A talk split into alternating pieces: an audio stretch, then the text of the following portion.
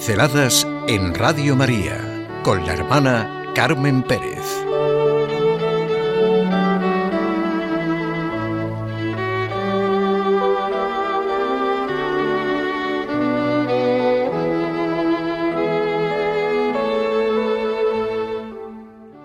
Lo asombroso de la voluntad humana. Porque Dios lo ha querido así, la importancia de la voluntad en nuestra vida es asombrosa. Pertenece a nuestra experiencia, bueno, a nuestra existencia espiritual. Jesucristo nos redimió sin nosotros, pero no nos salvamos sin nosotros. O sea, estamos en la gracia y la libertad. Por gracia, como dice Benedicto XVI, entendemos un donativo de Dios al ser humano. Dios se ocupa de nosotros de una forma nueva, proporcionándonos algo que, por decirlo así, no está contenido en la creación y la libertad y la voluntad existen para que cada uno diseñemos personalmente nuestra vida. Así nos ha creado Dios. Y hoy pienso concretamente en lo asombroso de la voluntad humana. Es verdad, algo que nombramos tanto, cuestión de voluntad, cuestión de querer, cuestión de buena voluntad. Y no somos muchas veces en la práctica conscientes de ello. Una voluntad buena, no digo buena voluntad porque hay veces que lo decimos en un sentido peyorativo. Tal persona tiene una buena voluntad, pero la pobre no da para más. No, si lo hizo con buena voluntad, pero... Vamos, que a veces se emplea con un poco de ironía la expresión buena voluntad, como lo pone de manifiesto el refrán tan conocido. El infierno está empedrado de buenas voluntades. Esta conversación salió con unos chicos jóvenes que han vivido sus vacaciones ejerciendo de voluntarios en países muy necesitados. Y me dieron la idea de convertirla en una pincelada, comentar sencillamente lo asombroso de la voluntad, de lo que podemos querer, de una voluntad buena, sin meternos en la filosofía de Kant, ni en la voluntad de poder de Nietzsche, ni en la novela de Azorín, la voluntad, etcétera, que todo esto salió en la conversación, ¿eh? Y sí solo desde la experiencia práctica y sencilla de lo que en la vida supone una voluntad buena y sus consecuencias. Como ven, fue una conversación muy interesante. Me comentaron que hay una ONG de carácter social en Barcelona a favor del cuarto mundo y se llama Buena Voluntad en Acción, que trabaja por erradicar la exclusión social fomentando el espíritu de solidaridad y voluntariado. Vamos, que es una organización humanitaria que centra su esfuerzo en los más desfavorecidos para que suponen la pobreza y la miseria. Bueno, se trajo este ejemplo por el nombre, por lo de la buena voluntad en acción. Y pensamos ya sin más introducirnos en lo que es una voluntad buena. Esa capacidad para actuar sobre la base de nuestra autoconciencia, de darnos cuenta de lo que realmente queremos libres de cualquier influencia.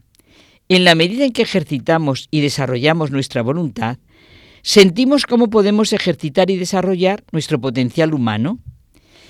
En la vida es un hecho que lo que falta muchas veces es la voluntad, la voluntad de bien, que dice Machado. Realmente querer el bien lo es todo en la vida. El mismo Albert Einstein decía que hay una fuerza motriz más poderosa que el vapor, la electricidad y la energía atómica, la voluntad. Incluso las cosas fáciles sin voluntad se hacen de mala gana. Lo que más nos daña en la vida es la falta de esa voluntad buena. Es fuerte, pero es una afirmación real de la psicología. Nadie puede herirnos sin nuestro consentimiento. Nadie puede quitarnos nuestro autorrespeto si nosotros no se lo damos aunque nos cueste verlo, lo realmente nuestro es que tenemos el poder de elegir nuestra propia respuesta. Lo que nos daña, mucho más de lo que nos sucede, es nuestra debilidad ante lo que nos sucede. La voluntad tiene que nutrirse de lo verdadero, justo y noble para querer lo bueno, para aspirar a algo por lo que vivir. Dicen que soy héroe, yo débil, tímido, casi insignificante, sí, Si siendo como soy hice lo que hice, imagínense lo que pueden hacer todos ustedes juntos, decía Gandhi. Es un gran don el haber tenido la experiencia de mirar a los ojos a personas de enorme valía de vida interior que se han enfrentado a situaciones difíciles, se han esforzado y las hemos visto libres, grandes. En la voluntad está la raíz del modo en que respondemos a lo que experimentamos en la vida. Nuestra condición de persona consiste en actuar, en querer, no en que se actúe sobre nosotros. Eso es lo que nos permite elegir nuestras respuestas a circunstancias particulares y además nos da poder como, como para crear. La voluntad asume la responsabilidad de hacer que las cosas sucedan. Por la voluntad se adquiere la fuerza de carácter que hace posible todas las otras cosas positivas de nuestra vida. Dicen los conocedores del ser humano que lo que realmente hace efectiva la autoestima es la realización de la fuerza de nuestra voluntad. La voluntad humana es asombrosa. Una y otra vez se ha impuesto sobre adversidades increíbles. Seguro que muchos podemos pensar ahora mismo en personas que nos sirven de ejemplo. Las Helen Keller de este mundo dan prueba de modo espectacular del valor y el poder de esta voluntad de la que hablamos. He dicho Helen Keller porque es muy conocido el caso de Helen Keller y de su profesora Anna Sullivan. Quizá conocen la película El milagro de Anna Sullivan. Es la historia real de las dos grandes mujeres, Helen Keller y Anna Sullivan. Se ha buscado el denominador común que comparten todas las personas que realmente son admirables. Y ese denominador común es la fuerza de voluntad. Esa voluntad que quiere realmente los valores que nos hacen auténticamente personas. Estas personas tienen el hábito de hacer las cosas que a quienes fracasan no les gusta hacer. No es que muchas veces guste hacerlas, pero el disgusto está subordinada a una voluntad que quiere el bien. No faltan las fuerzas, falta la voluntad. Y acabo con la frase de un célebre español cordobés.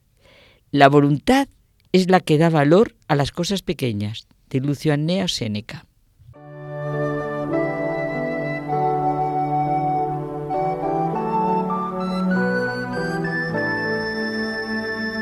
Pinceladas en Radio María con la hermana Carmen Pérez.